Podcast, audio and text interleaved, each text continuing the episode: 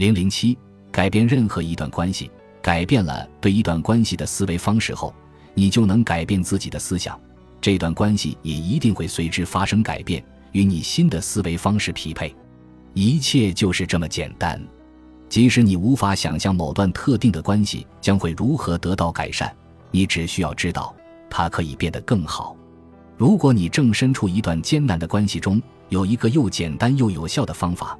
你只需要每天花几分钟的时间，在你的内心中感受对对方的爱，然后打开心扉，把这份爱发送给宇宙。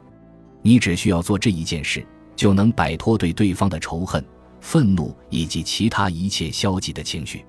从另一个方面来说，消极永远不能为你带来关系的改善。对对方的仇恨、愤怒以及其他一切消极的情绪，最终都会回到你的生命中。但是，如果你感受的是爱，最终回到你生命中的也会是爱。你对对方的感受，最终都会回到你自己身上。如果对某一个人或某一段关系，你无法产生积极的感受，那就把你的关注点转向对身边其他事物的爱，竭尽全力，不要关注那些关系中的消极因素。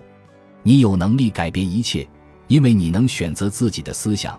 你能决定自己的感受，也就是说，你可以改善你人生中的任何一段消极的关系。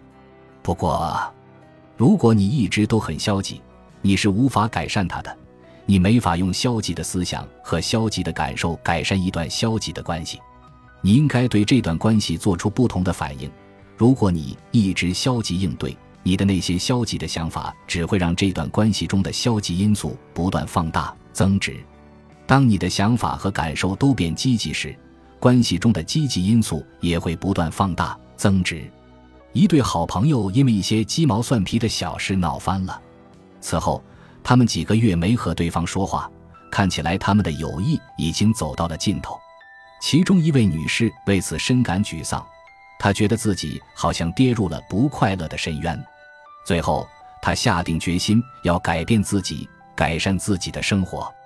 于是，他努力变得积极、快乐起来。尽管他的生活中还有着各种各样的麻烦事，但是他一直保持乐观，内心丰盈。差不多就在这时，他们共同的一位朋友问他，两人是否已经和好如初。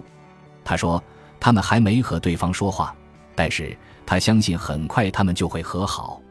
就在当天晚上，他兴致很高。不自觉地想要把自己生活中的一切美好都记录下来。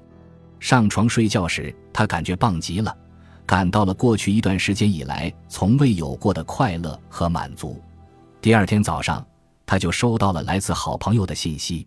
他的朋友告诉他，他是多么想他，他很后悔他们之间发生了不愉快。对这对好朋友来说，他们改变了对对方的想法。于是，吸引力法则让他们重新走到了一起。